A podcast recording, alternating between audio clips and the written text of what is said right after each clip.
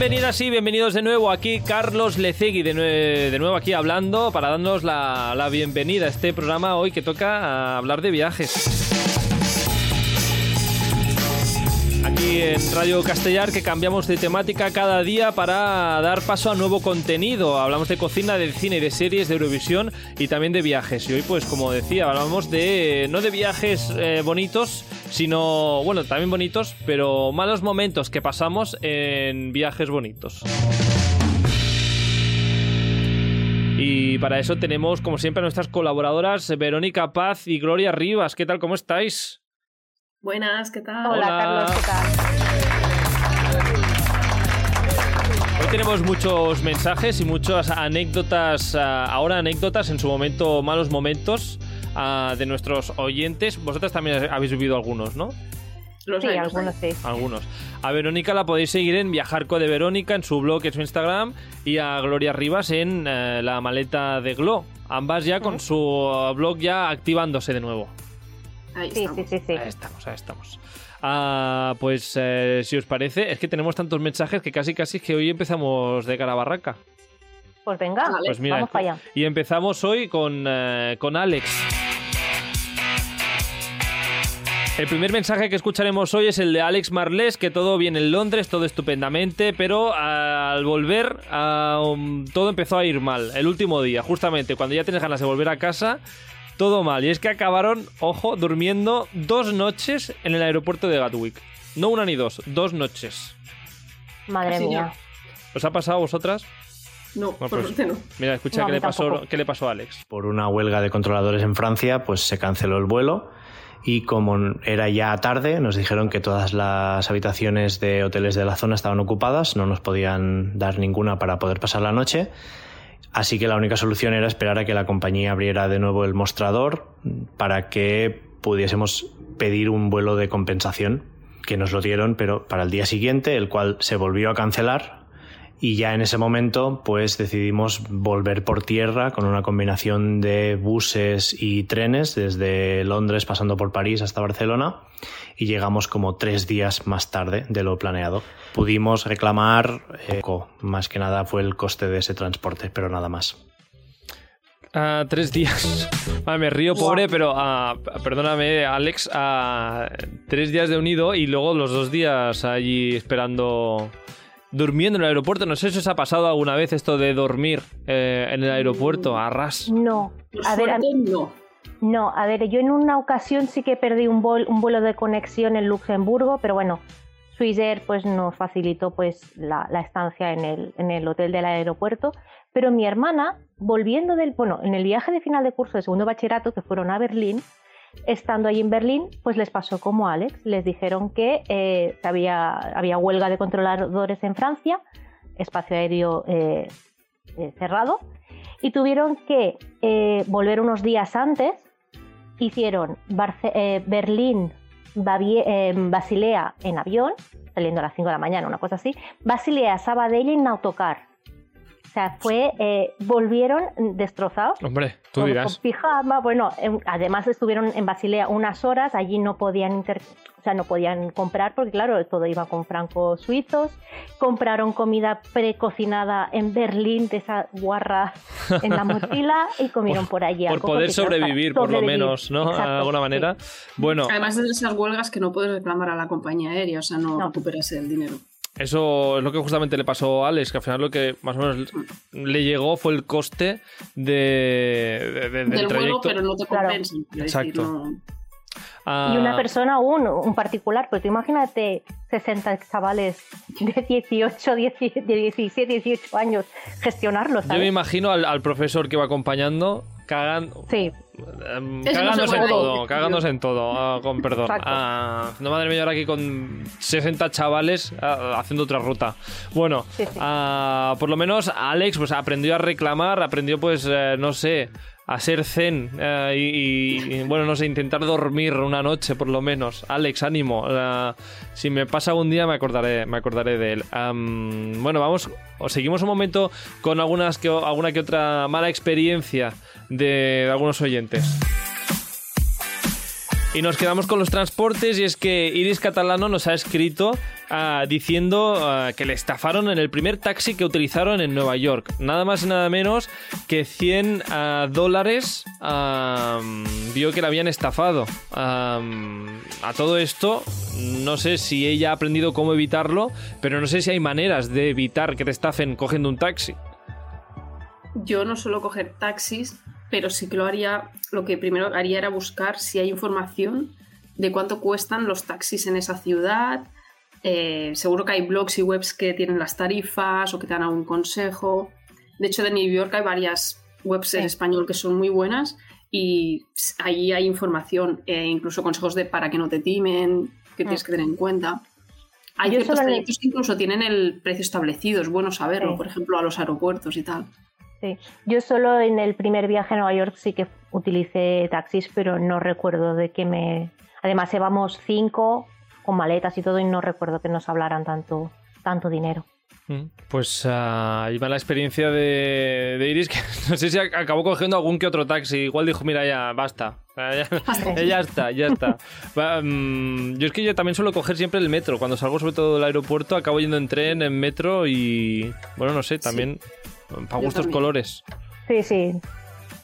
bueno, hablando de momentos y eh, viajes que salieron mal y justamente hablando del viaje de Verónica a Japón, tu último viaje a Japón ha tenido alguna que otra anécdota, anécdota médica. Sí. Anécdota médica. Justamente que hablábamos hace unas semanas de los seguros de viaje, sobre todo por costes médicos. Verónica, cuéntame. Pues mira, yo decía que nunca lo había tenido que usar, ¡pam! Eh, cae. Nada, que yo unos días antes había estado con bronquitis y con antibiótico, seguía con tos, nos vamos para Japón, con toda la medicación encima, y de repente es Jordi el que cae allí. Y claro, yo no tenía antibiótico para él. Entonces, bueno, al segundo día que se me puso a 38 y pico y no bajaba la fiebre, estaba claro lo que pasaba. Así que nada, a contactar con Yati por la noche. Eh, respondieron muy rápido, eso sí que es verdad. Por WhatsApp te responden inmediatamente, poniéndome en contacto con el proveedor de allí, digamos, con el contacto de allí. A partir de ahí sí que ya tuvo que ser en inglés, lo que nos contó que en ciertos países, pues, luego tiene que ser en inglés, pero bueno, yo tiré a Google Translate. ¿eh? y los de allí nos consiguieron una clínica cercana para ir al día siguiente eh, que claro, percalazo, una clínica, claro, es que el sistema de Japón es diferente aquí. En vez de ser hospital, te mandan a clínica pequeña. Y clínica pequeña estaba dentro de un centro comercial, como en unas oficinas, todo muy bizarro. Rellenamos los papeles y nos dicen esperar fuera. Fuera eran los bancos del centro comercial. O sea, tú estabas ahí esperando. Ahí en el Starbucks, casi, como aquel que dice, ¿no? casi, casi. no lo vamos a buscar. Y yo, vale, vale. Luego, nada, era un, era un cubículo enano donde nos metieron con la enfermera nos hicieron las pruebas a los dos de COVID, de gripe, yo, tú hazla, pero esto es, bronquitis. y sí, sí. Luego la, visita con la doctora era por Zoom, o sea, todo muy bizarro. Era por Zoom, pero por el eco yo creo que la doctora estaba allí. No sé, era muy raro. Igual estaba al otro lado del Starbucks. Eh, y ah. nada, luego pues eh, vi la factura, por cierto. Uy. Ojito. Eh, nos visitaron a los dos porque yo aún tenía tos y, la, ella me dijo, dice, ok, el antibiótico para él, pero tú necesitas medicación para acabar todo el proceso. Eh, la visita de los dos con las pruebas COVID y gripe, 400 euros cada uno. Cada uno. Cada uno. Qué suerte que no lo tuvimos que abonar. Luego la medicación sí que la tienes que pagar eh, en una farmacia tu pas y, y eran casi 70 euros en medicamentos para los dos. Y eso sí, pues ya se lo he mandado a Yati, ya estamos en contacto por mail con todos los datos bancarios, ya para que me lo abonen, ¿no? Pero era como una clínica súper bizarro. Luego, con miedo de que no se le pasara, me dice: Si no se le pasa, tienes que ir a un hospital. Y yo, madre mía, o sea, si tengo que repetir esto en un hospital. Pero bueno, como fuimos ya luego hacia Nagasaki, estábamos con las profes, ya estábamos más tranquilos de que si pasaba algo ellas nos acompañaban. Eh, no hizo falta, pero el último día volví a coger yo fiebre y es que volví a tener bronquitis, con lo cual por poco no tengo que volver yo ahí también. Madre mía, qué viaje, Madre mía, qué viaje de bronquitis. El bronquitis en Japón, mira, no todo el mundo ha tenido bronquitis en Japón. No, no sé. Por lo menos ahora ya sabes cuál es el procedimiento, en este caso de Yati Seguros, de cómo. y en Japón, de cómo. Bueno, cómo funciona todo. Sí, porque es como que allí primero vas a clínica pequeña y en caso de que se complique mucho, entonces ya se vas a hospital. Y además, como aún estaban con los. Ahora lo van a quitar, pero aún estaban con todo el tema COVID, entonces no podías ir a cualquier hospital tampoco, porque no te recibían cualquier hospital por el tema del COVID. Bueno, percalazo. Eso ya ahora ya va a cambiar otra vez, se va a normalizar un poco, pero que no puedes ir a cualquiera así de buenas a primeras. Entonces, el que ellos te digan dónde has de ir y, te busquen una cerca, pues la verdad ayuda. Ayuda. Pues sí.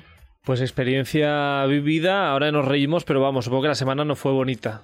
No, no, no. Además, al final, quieras que no estás en un país que no controlas, eh, hablando con la doctora en inglés, porque sabe en inglés, pero lo que no de esto, pues intentaba yo también decirle en japonés. Bueno, claro, era una mezcla ahí de idiomas. Eh, y el inglés te llega, pero luego ciertos palabras médicos, pues búscalos en Google Translate, porque no tienes ni idea de cómo se dicen.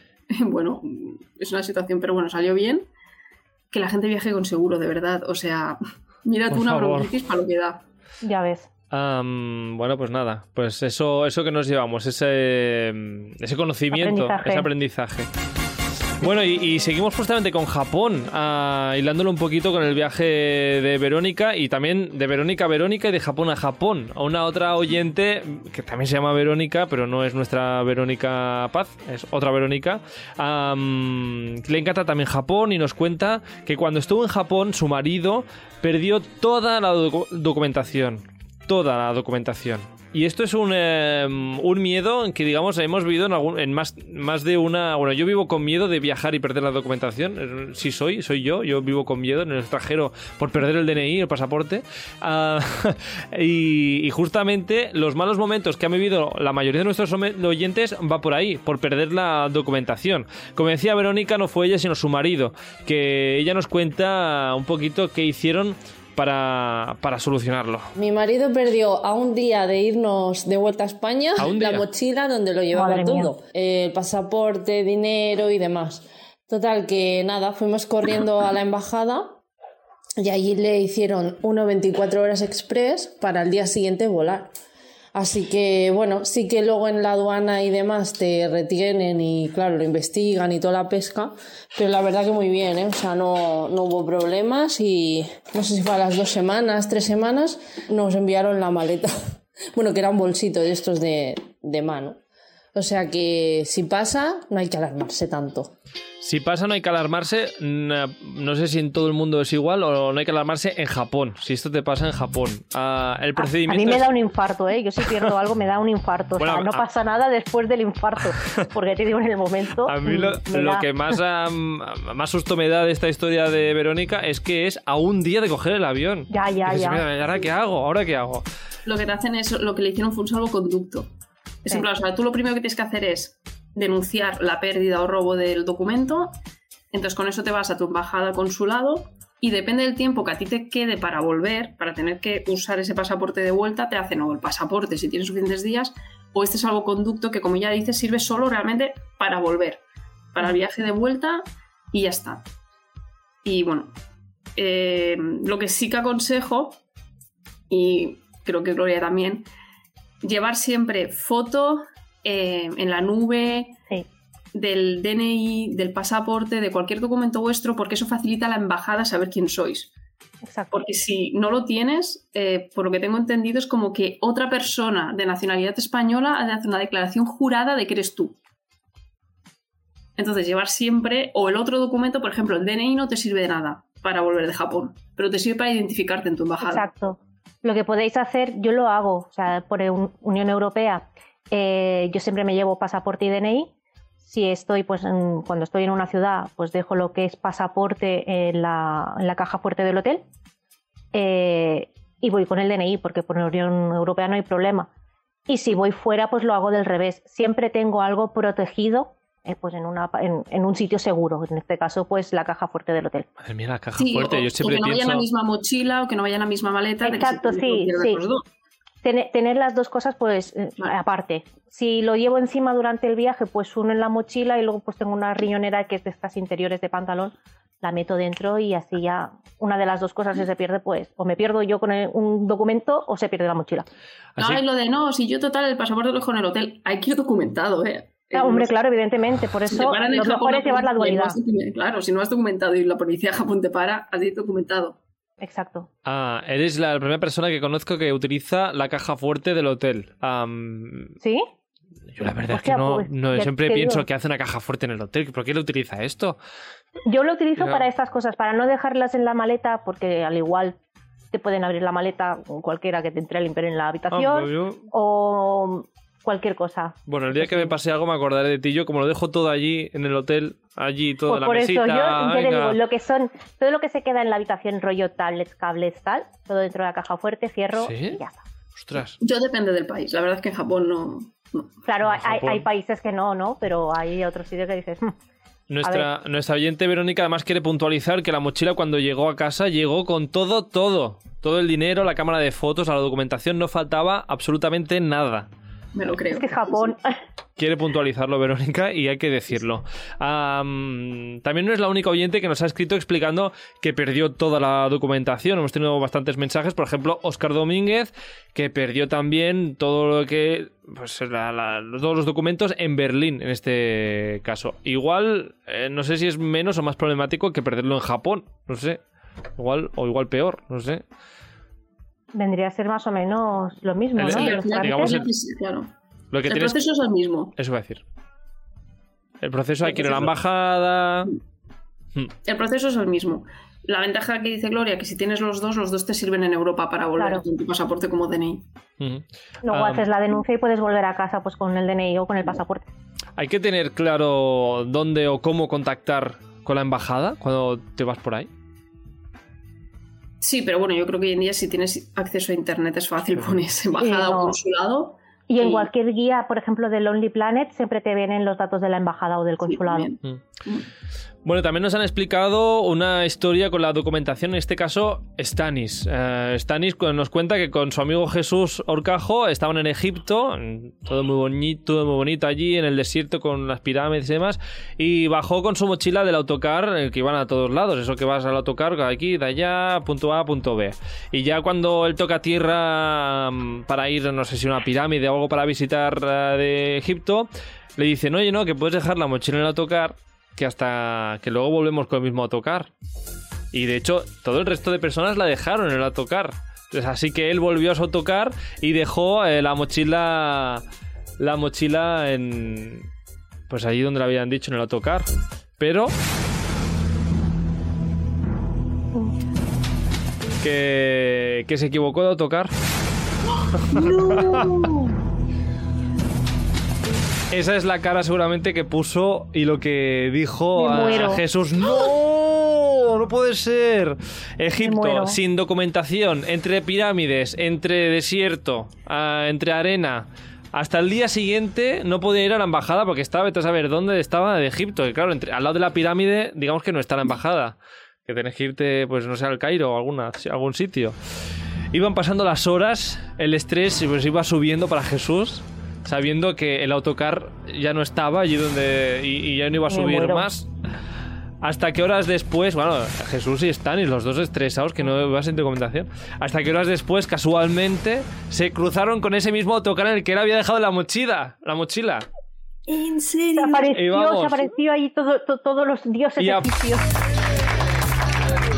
Así que pudo recuperarla estaban haciendo el mismo tour, la misma ruta. Seguramente, eso de todos los autocares van al mismo sitio, pues nada, pues por... Me los imagino en plan, paren a ese autobús, por no, favor. saltando, asomándose por la ventana, no, para, para. Ah, bueno, tuvo un final feliz, aunque hubo unas horas de, de, preocupación máxima. Te diré. Así que Jesús, si nos está escuchando, ah, recuerda una copia de documentación y bueno, si vas con otra persona, pues intercambiaros el DNI, ¿no? O algo así, por, por lo menos. Bueno, no, mejor no. Yo centralizo, yo siempre tengo en mi drive el, los documentos de todas las personas que viajan conmigo. Sí, yo también. Mm. Y lo comparto con todos. Entonces todos tenemos acceso a esa carpeta. Mm. Yo también.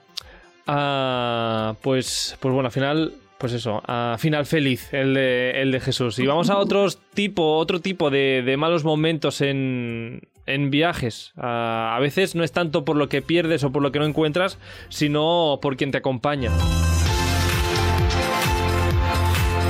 Bueno. Dime, dime. Digo, bueno, bueno, bueno, bueno, bueno, bueno. Bueno, Verónica, la que nos explicaba que la mochila de Japón llegó a su casa, también nos cuenta así rápidamente que se fue a Ibiza y bueno, eh, iban varias personas y una de las parejas lo dejó en pleno viaje. Y claro, tensión, tensión total, ya te puedes imaginar ahí el grupito y una pareja recién separada. Madre mía. Ibiza, Ibiza no fue muy bonito, creo para algunas personas. Es que me río, pero es que es una putada ¿eh? para los demás. Hombre, para ellos también, ¿no? Hombre, claro, sí, por la pareja también, pero los demás, imagínate la papeleta. ya, claro, a ver. Decir, no sé. No vayas al viaje si consideras que estás tan mal. Bueno, igual fue algo que acabó de petar, no sé. Bueno, esto fue la, historia de eh, Verónica, por un lado, en Ibiza. Pero es que Eduardo también nos ha escrito, nos ha, mm, nos ha explicado en una nota de voz que no acabó de acertar mucho con, con su compañera de viaje. Pues fue una compañera del trabajo que la verdad es que bueno, coincidimos en vacaciones, yo me llevaba muy bien con ella, la verdad. Y bueno, a ver, bien, o sea, muy buena chica y tal, pero realmente en el viaje pues fue muy pesada, o sea, todo lo grababa, no vi las imágenes en la vida de, de lo que estuvo grabando durante aquellos días. Eh, y luego era un poco rara, estaba todo el día, bueno, a ver, no es que fuese rara por esto, sino que estaba buscando todo el día cosas para su familia, para amigos, para la vecina, para no sé qué, y era como, hija, de verdad, estás, que es que no vives el viaje, estás todo el día buscando cosas para todo el mundo y encima diferentes, porque bueno, yo con la verdad que con los recuerdos y esas cosas normalmente no compro nada, pero si lo compro es para todo el mundo igual, para luego no estar pensando a quién le compro esto, a quién le compro lo otro. Entonces, bueno, que era muy rara. pero bueno, bien, estuvo bien, pero que al final congenié más con los demás que con ella misma. Me hice muy buenos amigos en ese viaje. Bueno, era un, viaje con más gente por lo menos. Bueno, bien. uno no se pone a prueba hasta que no viaja, como yo digo, ¿eh? Exacto. Las personas cambian. ¿Alguna, no sé, alguna mm, una manera de saber si vas a congeniar con esa persona de viaje o no. ¿Alguna táctica para saberlo? Creo que te has de conocer muy bien. Exacto, sí. Tienes que saber los gustos de cada uno, el, tipo de carácter, si coincides, si no coincides. Eso son escapadas cerca, a ver un día, un fin de semana. Antes de lanzarte. Pero no arriesgaste en plan, uy, vamos a probar. No, antes de tantear el terreno, ¿eh? o sea, si no, malo. Si no, malo. Bueno, por lo menos se llevan bien. que te puede salir rupturas. A ver, que te Exacto, puede salir bien, ¿eh? cómo acabaron. Exacto, te puede salir bien, te puede sorprender la persona, pero bueno, mm, es un 50-50, ¿eh? Te puede jorobar un viaje. Bueno, por lo menos no iban los dos solos, sino que luego iban con más gente allí, que conoció luego Eduardo, y bueno, pues todo, todo bien. Se sigue llegando bien, ¿eh? Con esta chica del trabajo, pero ya no viaja más con ella. Ya se ha acabado. En el trabajo. En el trabajo, todo estupendo. Y ya, ya está. Yo sé de gente que se ha ido de viaje con un ligue de una aplicación eh, de ligar eh, después de una primera cita. O sea, la primera cita de decir, nos vamos de viaje y fue el peor viaje del mundo. Una road trip, además, en coche, los dos solos. Pues, valientes. Sí, sí. No, no ha acabado muy bien esa historia. bueno, un saludo para Eugenio. bueno, que nada, que, de todo se aprende también. Y Eduardo, pues habrá aprendido pues que no se puede viajar así con cualquiera, que tienes que tener un periodo de, pues, de conocimiento, de prueba. Y como dice Verónica, te vas un fin de semana, primero. Un puente, a ver qué pasa. Y de Eduardo, ah, seguimos con Enrique. Enrique González, y si es que tela, tela, tela con lo de Enrique, fíjate.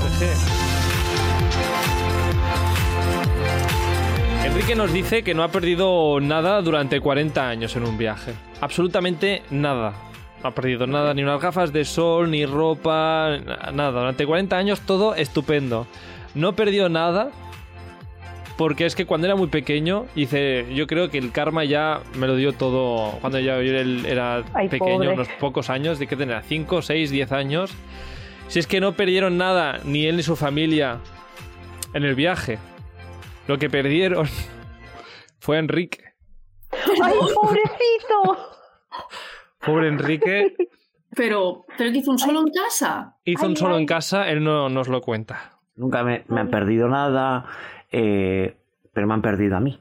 Es decir, maletas y eso no, pero me han perdido a mí. Que, y fue eh, de niño en Portugal. Y ahí me perdieron. Nos quedábamos en la zona media del, del Algarve y habíamos ido, pues eso, pues a la frontera con España. Éramos tres familias, de cinco, tres y tres hijos. O sea que imaginaos la trupe que se montaba. Y entonces, claro, era una trupe tremenda. ¿Qué, pasa? Que nos vamos a cenar, entramos en un sitio y de repente debieron eh, mm, asustarse de ver a tanta gente que dijeron, no, no, no, la cocina cierra, la cocina cierra. Yo de eso ni me enteré ni nada.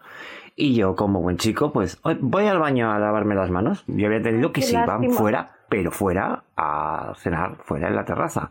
No fuera de que se van a otro lado. Claro, cuando salgo, eh, no hay nadie. El pequeño, el pequeño Enrique con las manos limpias, pero perdido. Lastimica. Lastimica. El Enrique con sus rizos de niño pequeño. Eh, y, bueno, pues nada, que se quedó por allí. Ah, a mí me recuerda, como decía Verónica, solo en casa. Le dieron de cenar al menos en el restaurante. solo en casa, ahora, versión ahora, veremos el final de la historia, pero solo en casa versión portuguesa, con tres familias, muchos niños y, y Enrique, nadie se da cuenta que Enrique no está. El pequeño Quique no sabemos, nadie se da cuenta. Pues nada, Quique se queda allí, pues jugando, pues viendo a gente allí salir, bueno, salió fuera a buscar a la, terraza, a buscar a su familia, pero allí no había nadie. ¿Dónde acabó el pequeño Quique? ¿Dónde acabaría el pequeño Quique? ¿Qué pasó con su familia? ¿Se dieron cuenta que no estaba? Él nos lo cuenta. Y ahí tenemos a un niñito, un rubio perdido, de seis años, ahí en medio de, la nada. Y digo, bueno, pues ya vendrán a por mí. Ya vendrán a por mí, es que no venían. Y no venían. Y no venían. Y no vinieron. Y nada, que me llevaron a la policía. Que ahora de mayor sería una fantasía, ¿no? Que te lleven a la policía y te enseñen ahí eh, todas las instalaciones, los camastros, pues, para tranquilizarme y demás. Y nada, que me dejaron ahí perdido durante una hora casi, ¿eh? O sea, porque desde que se dieron cuenta, cuando llegaron a un restaurante que, y de repente empezaron a sentar a todos los críos y de repente dijeron... Falta uno. ¿Y Kike dónde está?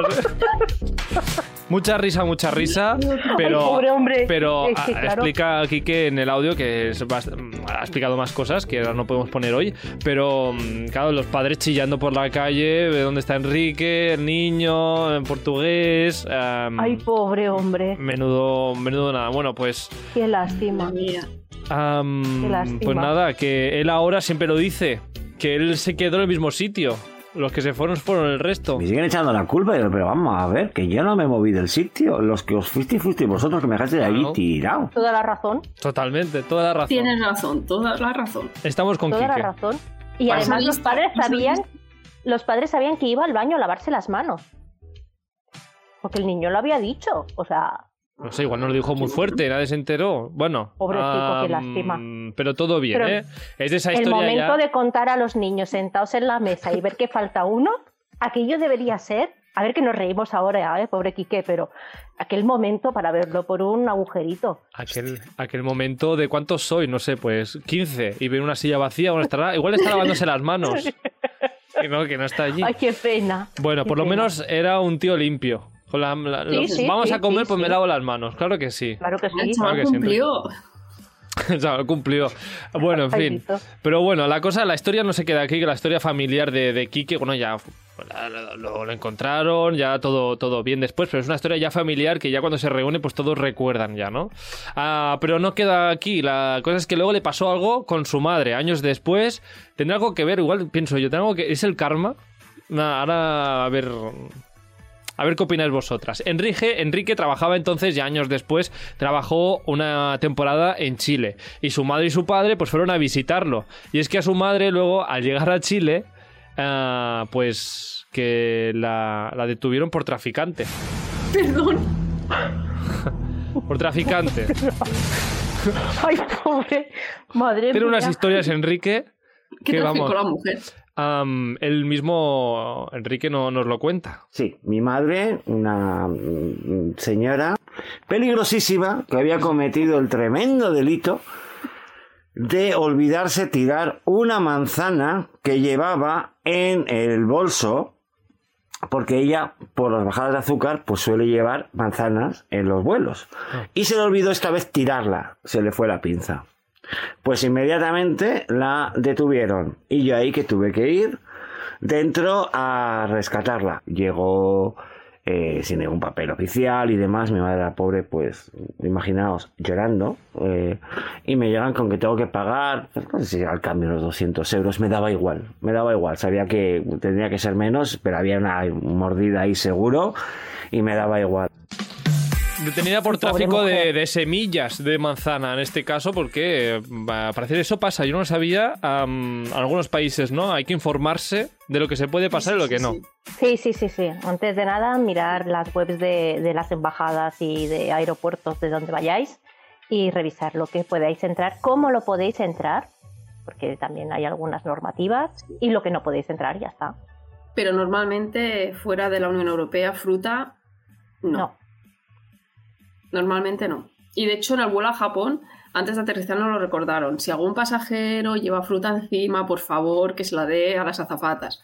Pues unos españoles llevaban melocotones, no falla.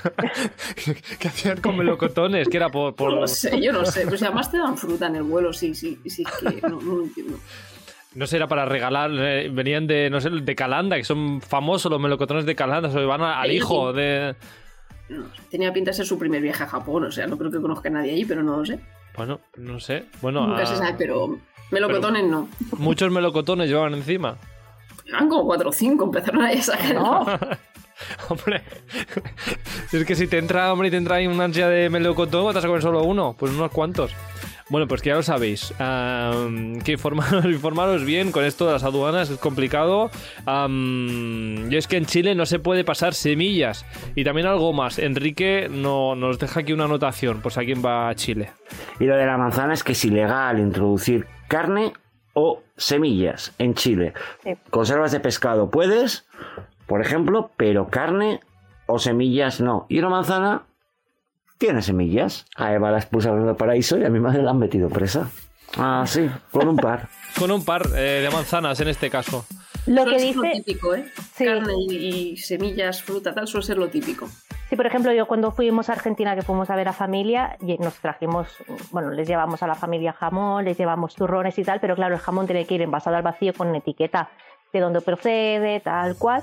Y sí que recuerdo que bajando en el aeropuerto de Calafate, el aeropuerto era nada, o sea, era un puño. Sí que había una cinta de para lo que era como bajar del avión y te hacían como un control de maletas y te ponía que no podías llevar carne, o sea, incluso dentro del mismo Argentina pues no te puedes mover según qué zonas eh, carne. Mm. Tú, eh, Gloria, también tuviste un problema así con aduanas o ah, no sé si de transporte aéreo, digamos. Sí, sí, sí, sí, eso fue un viaje divertido. Bueno, 2015 nos vamos a Nueva York, David, mi hermana y yo.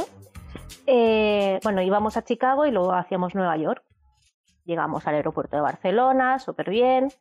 Y control aleatorio a David. David es la persona que le tocan los controles aleatorios. Es, él, tiene cara bueno y pobrecito mío, pues lo pillan. Hacíamos escala a Nueva York, el vuelo a Nueva York, bien, no problema, pues mira tus pelis, no sé qué, no sé cuándo, y llegamos a Newark. ¿Qué pasa? Nosotros pasamos y a él no lo, ve, no lo veíamos y nos vamos a una zona de espera. Bueno, David, a ver si llega, tenemos que hacer una escala, hostia, 10 minutos, cuarto de hora, 20 minutos, media hora, allí dentro no podíamos hablar. Yo pensando, tendremos que coger maletas, porque ahora os cuento cómo funciona. Eh, David no sale. A los 40 minutos sale David, corre, corre, vámonos. ¿Qué pasa? Que en, en Newark tienes la parte de inmigración, hay como un espacio para poder esperarte, mm, porque luego bajas unas escaleras para recoger lo que es equipaje. Si bajas las escaleras no puedes volver a subir, por la cual cosa, si bajábamos a buscar equipaje, no podíamos volver a, buscarlo y no nos podíamos comunicar, oye, hemos ido a buscar tal. Bueno, salimos cagando leches, cogemos la maleta, porque cuando haces eh, una escala en Nueva York en el, en el primer vuelo, cuando pasas de inmigración, tienes que coger la maleta y llevarla a tránsito, ¿vale? Nuestras maletas eran las últimas que quedaban en la cinta. no había nadie más esperando, claro. exacto. Y había una mujer que las iba a coger y nosotros, no, no, no, no, no, date quieta. Cogemos las maletas y nos dice, ¿queréis que os mire la, la, puerta de embarque? Vale, guay. Nos mira la puerta de embarque, todo esto corriendo contra, a contrarreloj. Eh, y nos dice, ay, os han cambiado la puerta de embarque, súper amables intentándonos lo explicar nosotros. No nos expliques, que tenemos prisa, que se va el avión y vamos a pasar por la fila normal. Ah, no, no era todo tan fácil y tan rápido. Ya llevábamos como 45 minutos en la zona esta de inmigración y todo eso. No iba a ser tan rápido coger el siguiente vuelo. Tenéis que pasar un control de seguridad más de las maletas. Otro más. Perdón. Pasa la cinta. Bueno, la pasamos, cogemos la maleta y vemos en un sitio que pone tránsito. Confiamos en aquel señor nos, llevaría esa, nuestra maleta al avión con el que nos íbamos a Chicago, porque no podías facturar a, destino. Bueno, y ya que nosotros pensábamos, ya sabéis que aquí en Barcelona, pues cuando haces escala, pues no te mueves, ¿no? Que, está todo dentro de la zona de ya que has hecho el, embarque, el control de seguridad. Y pensamos, bueno, ahora es buscar la puerta y ya está. Ah, no. Otro error más. Sorpresa, representa que es como que sales del aeropuerto y vuelves a entrar. Por la cual cosa, en Estados Unidos ya sabéis que cuando entras en el, espacio de seguridad, te miran el pasaporte, accedes al control de seguridad, pasas el control de seguridad, a mi hermana le hacen un escáner corporal. Otro. Corre, corre que te pillo porque el avión se iba, eh, bueno, el embarque empezaba en 10 minutos. Mi hermana con las dos bambas en la mano, corriendo, descalza por el aeropuerto y va diciendo, correr, ya llegaré, ya llegaré. Bueno, llegamos a la puerta de embarque. Bueno, bien, aún estamos bien, que no está entrando la gente, tal cual. Llegamos al embarque, David entra en el embarque, le cogen el boarding pass a mi hermana, dicen, un momento, cierran la puerta de embarque y David se queda dentro del avión, nos hace así, adiós. Adiós, me y voy. Nosotras y nosotras dos fuera sin saber qué pasaba. Pero allí estuvimos rato, ¿eh? Luego estuvimos media hora y las dos, ¿y qué pasará? Y que no sé qué. El avión no, se iba, por lo menos. No, claro, pero tampoco sabíamos porque, claro, hablaban con los micros estos de, aeropuerto, que todas las palabras parecen una cacofonía. no, se entiende nada. Con ese acento así cerrado y nosotros no sabíamos qué pasaba. Y nos viene un señor, bueno, llegaron todo un grupo de pilotos y le digo, María, tranquila, que nos vamos, que estos suben en el mismo avión que subimos nosotras y nos vamos. Y viene un hombre, ay, que sois españolas y tal, sí, somos de Barcelona, tal cual. Y ya, con la confianza de estar hablando un rato, digo, pero a ver, ¿qué está pasando? dice, no, no tenéis por qué preocupar. Este avión es más grande que el que teníamos que embarcar. ¿Qué pasa? Que están cogiendo, eh, falta comida, están cogiendo mm, más comida y la están poniendo en el avión. Claro, pero es que el momento fue cerrar puerta, uno por un lado y las otras por otro, sin saber qué pasaba. Luego ya la llegada a Chicago pues fue otra experiencia, porque en el hotel también nos pasaron otras cosas, o sea, fueron como 10 horas de vuelo más todo el, follón. Eh, impresionante. Bueno, David lo pillaron en inmigración porque imagino que sabéis la, teoría esta de los apellidos con Z y todo esto. Claro, él es Sánchez, eh, apellido latino, por donde lo mires. Y claro, pues le dijeron, bueno, ven, Esto es una teoría, es una leyenda urbana, ¿no? La teoría no, no. Las dos veces que hemos ido a Nueva York lo han pillado. Tenemos una amiga de mi madre que se llama de apellido Sánchez López.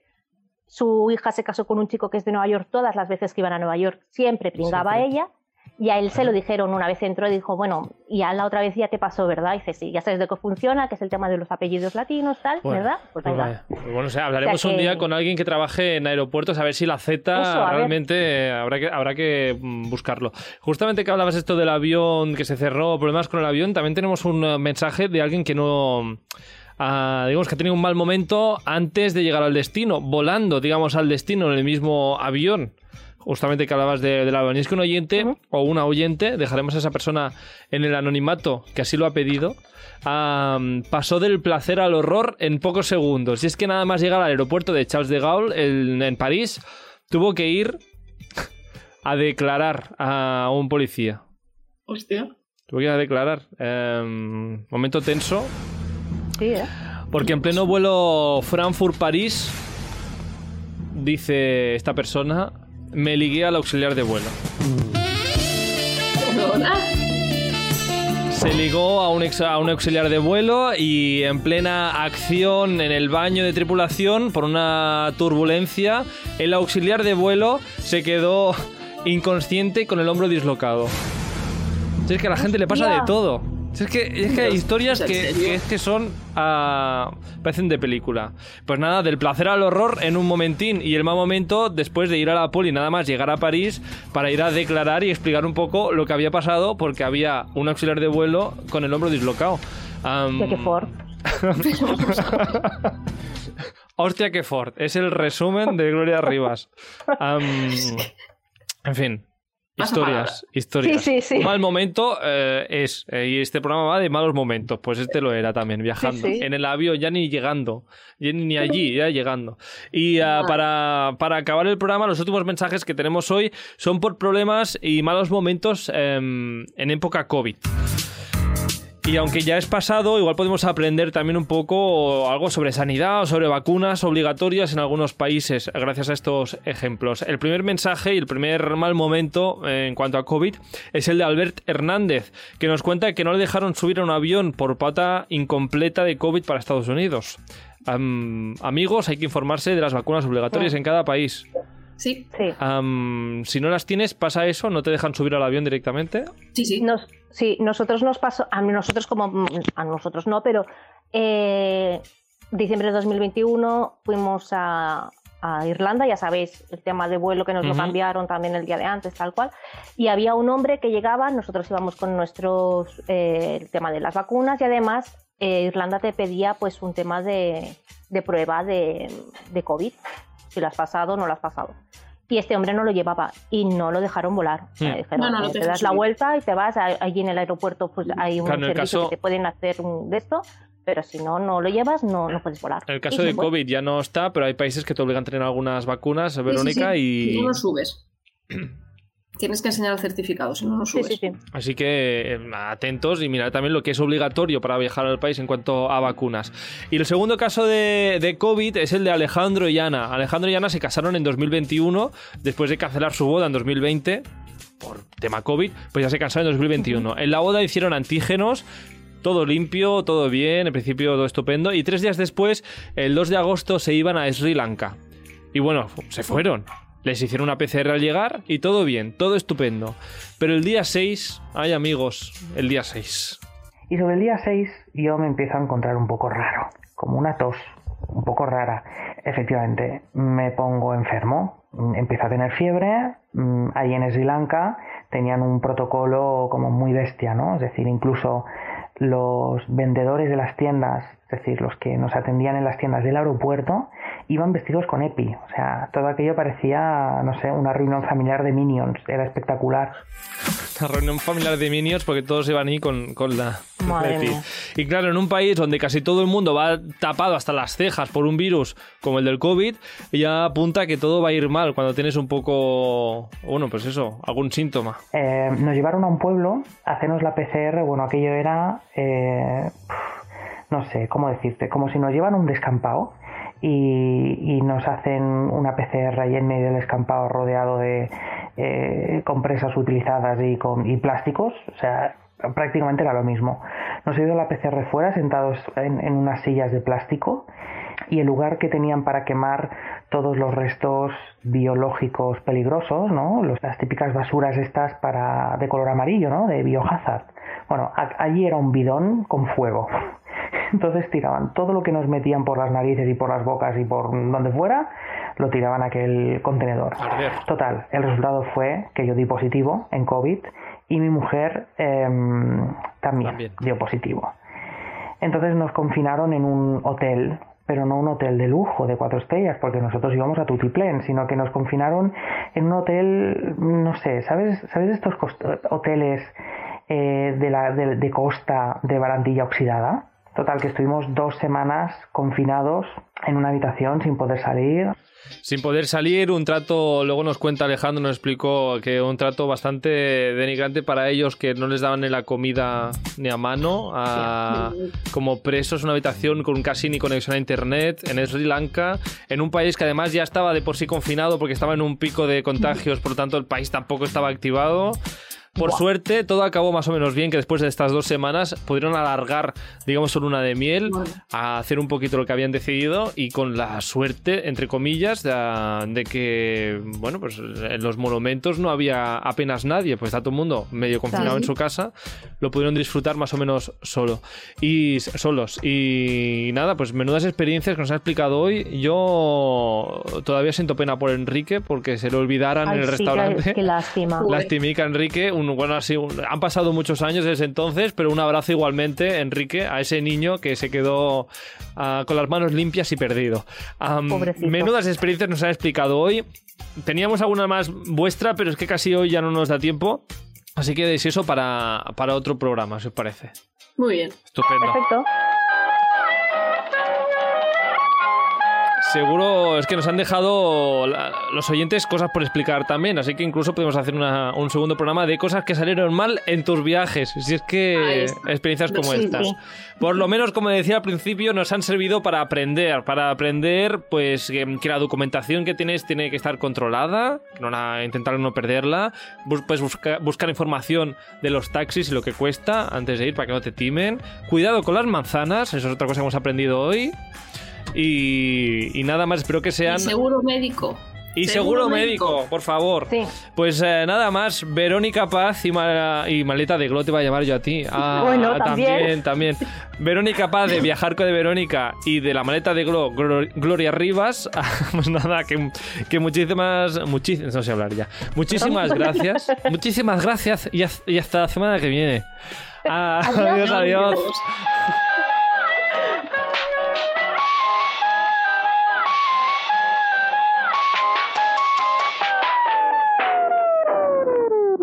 Mm-mm.